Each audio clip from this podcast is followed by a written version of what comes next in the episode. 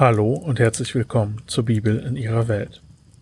Heute legen wir los. Es geht daran, die große Geschichte der Bibel nachzuerzählen. Und eine gute Geschichte braucht eine gute Einleitung.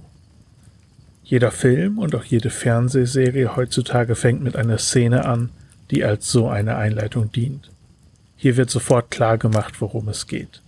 Vielleicht werden die Hauptcharaktere vorgestellt und der Konflikt, um den es geht, Vielleicht wird eine Frage gestellt, um die sich der Film dreht. Oder vielleicht wird irgendein Flashback gezeigt mit einer Geschichte oder einem Trauma aus der Vergangenheit, mit dem der Hauptcharakter während dem Rest des Films zu ringen hat. So ähnlich funktionieren die ersten elf Kapitel der Bibel. Sie werden im Allgemeinen als Urgeschichte bezeichnet. Auch hier werden Charaktere und Geschichte vorgestellt. Allerdings geht es hauptsächlich um einen Charakter, nämlich Gott. Da sich die Geschichte der Bibel über viele Generationen erstreckt, sterben die Menschen oft relativ schnell weg. Adam und Eva dienen aber schon als eine Art Vorstellung für die Menschheit im Allgemeinen. Vielleicht wichtiger als die beiden sind aber die zentralen Konflikte und Themen, um die sich die Bibel dreht. Auch die werden hier schon vorgestellt. Es lohnt sich also genau hinzuschauen, und das gilt ganz besonders für die ersten drei Kapitel. Deswegen schaffen wir heute nur den ersten Teil des Schöpfungsberichts. Es geht also um das erste Kapitel von Genesis und die ersten paar Verse von Kapitel 2. An dieser Stelle noch ein Hinweis für diejenigen, die hier einsteigen. Ich werde in dieser Folge immer wieder auf Konzepte zurückgreifen, die ich in einer Serie über die Umwelt der Bibel bereits angesprochen habe. Ich werde das aber so machen, dass man diese Folge verstehen kann, auch wenn man die anderen Folgen nicht gehört hat. Falls du aber Interesse hast, in diese Themen tiefer einzutauchen und zu erfahren, wo sie herkommen, dann kann ich nur empfehlen, dass du dir diese Folgen einmal anhörst. Im Blog auf der Website habe ich die vertiefenden Folgen angegeben. Im ersten Vers heißt es, dass Gott Himmel und Erde erschafft. Das verstehe ich als eine Art Überschrift, die zusammenfasst, was in diesem Kapitel passiert. Es findet hier also noch keine Handlung statt. Im zweiten Vers heißt es, dass die Erde wüst und leer war und dass der Geist über dem Wasser schwebte. Was heißt es, dass die Erde wüst und leer war? Das hebräische Wort ist Tohu Wabohu. Es beschreibt das Urchaos, aus dem Gott die Ordnung schafft. Das ist, was Schöpfung in der Antike eigentlich bedeutet, Ordnung in das Chaos bringen. Es geht nicht darum, Material aus dem Nichts entstehen zu lassen, sondern Ordnung zu schaffen, damit ein Lebensraum entsteht. Das ist für uns vermutlich ein bisschen komisch, aber aus der Perspektive der Menschen in der Antike macht es sehr viel Sinn. Wir sind gedrängt von wissenschaftlichen Fragestellungen. Die Neugier und der Entdeckerdrang stehen für uns oft im Vordergrund. Deswegen stellen wir Fragen wie, wie alt ist dieser Planet wirklich? Wie ist das Leben entstanden? Und so weiter. Aber wir müssen uns bewusst machen, dass die Menschen damals für solche Fragen oft keine Zeit hatten. Das Leben war ein Überlebenskampf. Zum Beispiel hat man in Ägypten, einem der fruchtbarsten Länder damals, an Mumien, also an den reichen Menschen, regelmäßig Zeichen von chronischer Unterernährung gefunden. Hunger war damals ein großes und ständiges Problem. Dazu kommen noch Naturkatastrophen und Kriege und so weiter. Und damit wird auch nachvollziehbar, warum Chaos und Ordnung so eine Kernkategorie für die Menschen damals waren. Denn Ordnung bedeutet, dass man dieses Jahr eine gute Ernte einfahren kann und dass man nicht vom Nachbar überfallen wird, dass man nicht ausgeplündert wird. Ordnung bedeutet, dass man überleben kann.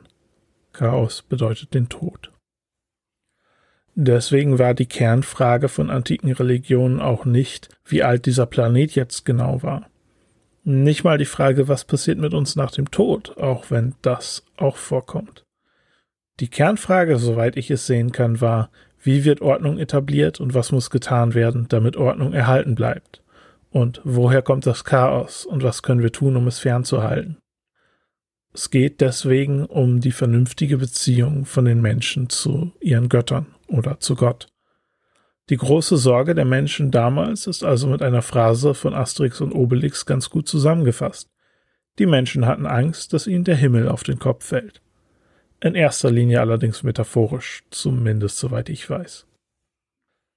Der Schöpfungsbericht beschreibt also einen Ursprungszustand von Chaos und hat kein Interesse zu erklären, wie genau das im Detail aussieht.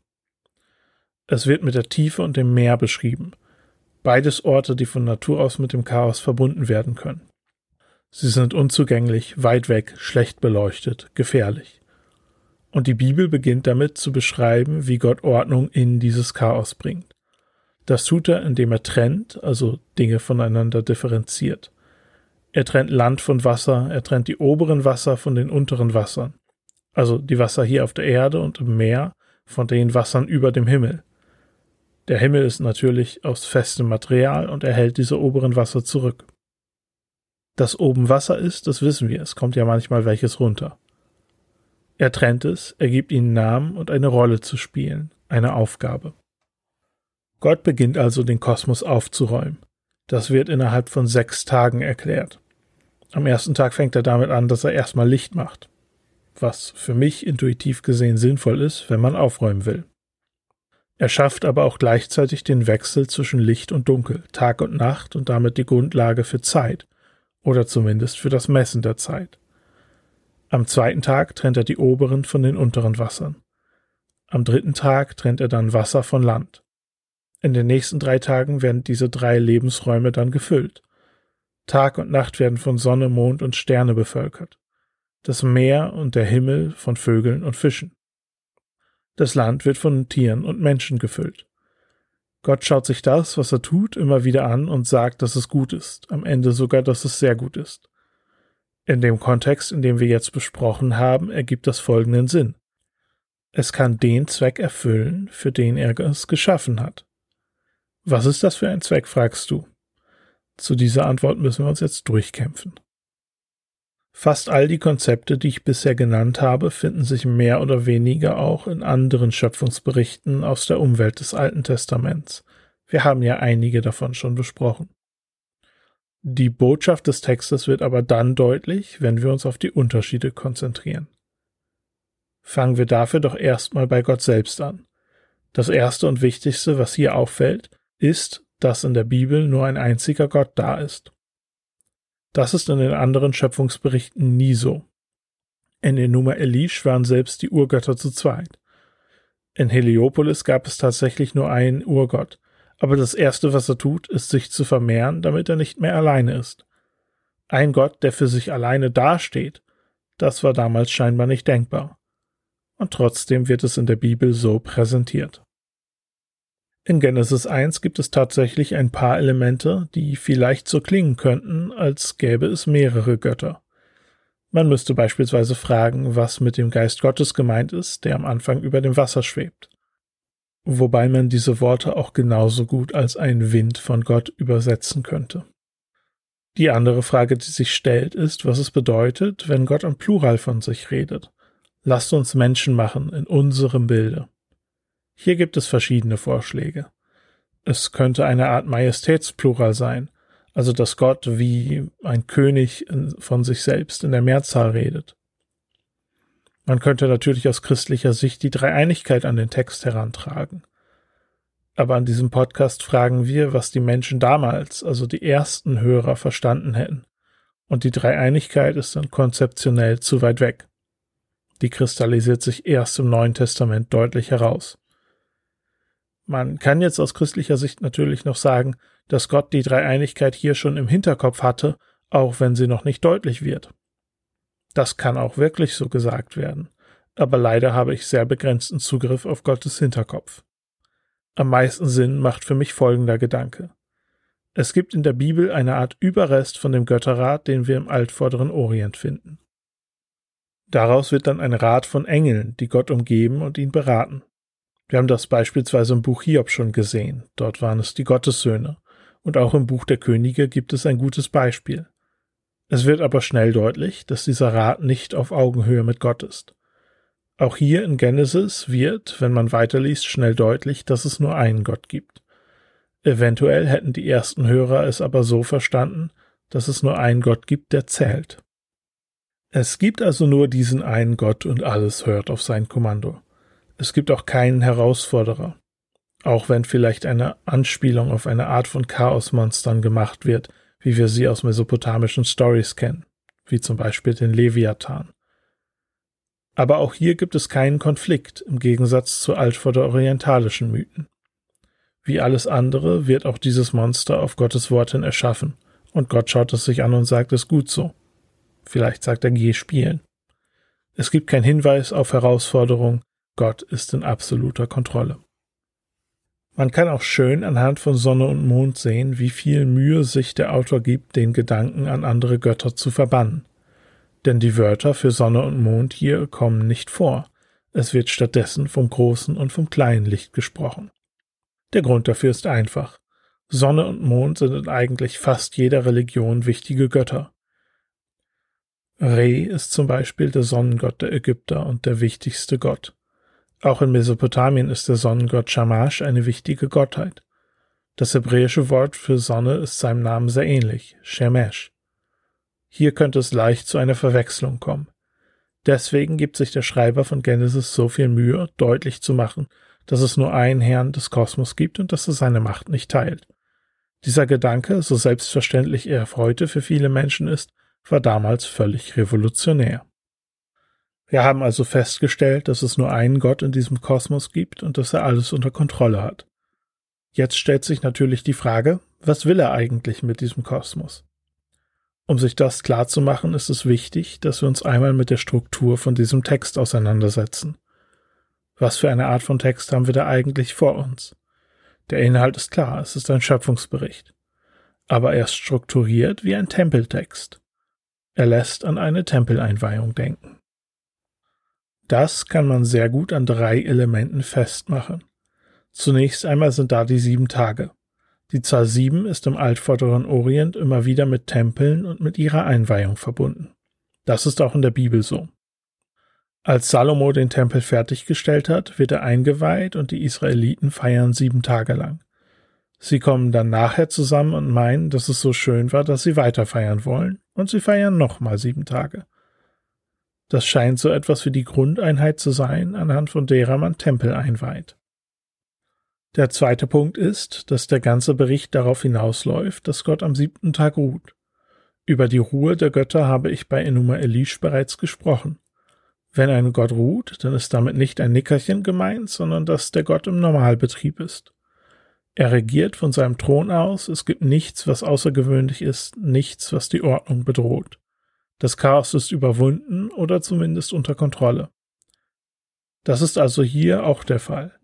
Und der Ort, an dem ein Gott ruht, ist im altvorderen Orient per Definition ein Tempel. Eine Tempeleinweihung bedeutet, den Tempel in Betrieb zu nehmen mit dem Ziel, dass der Gott dort ruhen kann.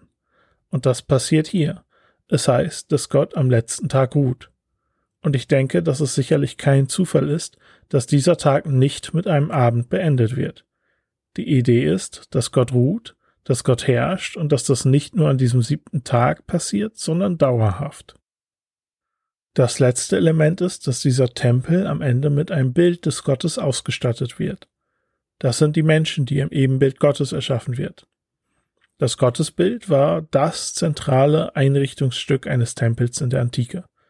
Wir Menschen sind also das zentrale Einrichtungsstück in Gottes Kosmos. Der ist also ein Tempel, in dem Gott ruhen will, also Wohnung nehmen will. Das sollte auch nicht überraschen, da ein Tempel mit seiner Einrichtung den Kosmos oft symbolisch dargestellt hat, sowohl in der Bibel als auch in der Welt drumherum. Darüber müssen wir dringend mal eine Vertiefungsepisode machen. Das kommt bestimmt, wenn wir zum Tempel oder zur Stiftshütte kommen. Jetzt die nächste Frage, die sich in diesem Zusammenhang stellt. Was ist eigentlich ein Tempel? Und wozu ist er gut? Wir haben ja in unserer christlichen Tradition keinen Tempel mehr und können damit deswegen oft nicht so viel anfangen. Ein Tempel damals war der Ort, an dem Himmel und Erde zusammenkommen. Er war eine Art Brücke zwischen beiden, ein Motiv, das uns in Genesis noch häufig begegnen wird.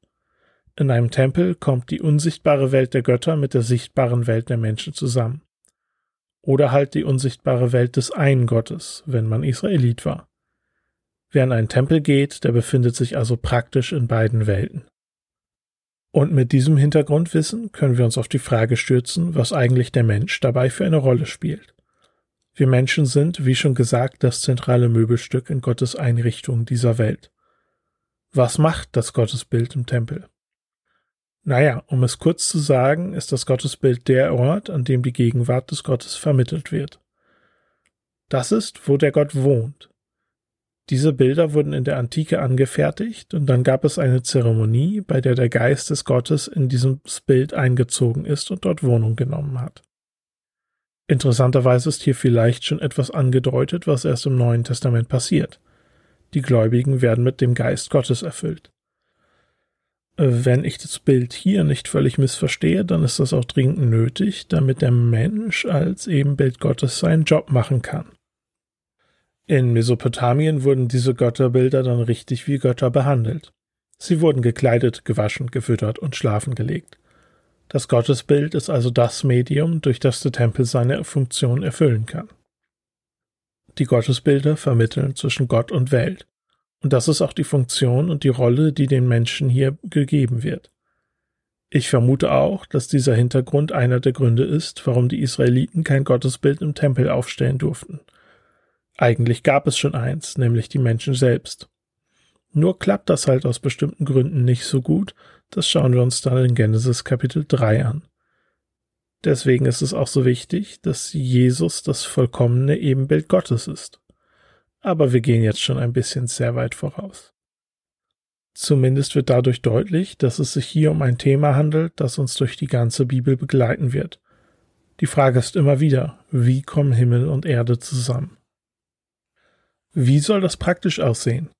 Was ist die Berufung für uns Menschen, die in diesem Bild deutlich wird? Anti Wright hatte eine sehr gute Metapher, um das zu illustrieren. Er meint, dass wir Menschen wie ein Spiegel sind, und zwar wie ein angewinkelter Spiegel. Also wenn man da reinschaut, dann sieht man nicht sich selbst, sondern es spiegelt sich etwas anderes darin.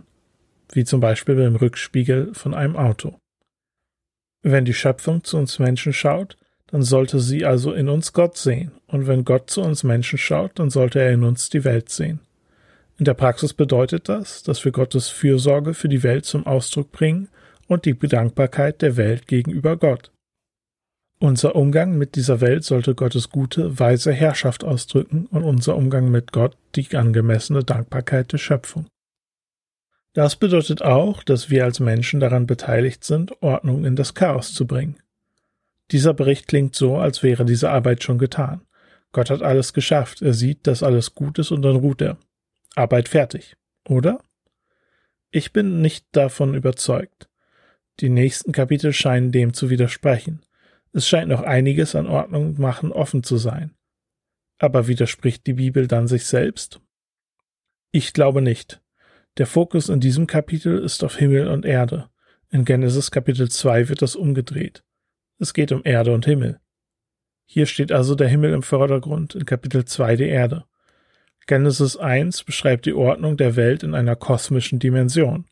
Und die ist fertig und sehr gut. Das bedeutet aber nicht, dass es nicht noch kleinere Ebenen gibt, auf denen wir Menschen beim Ordnung machen helfen können. Mehr dazu in der nächsten Folge.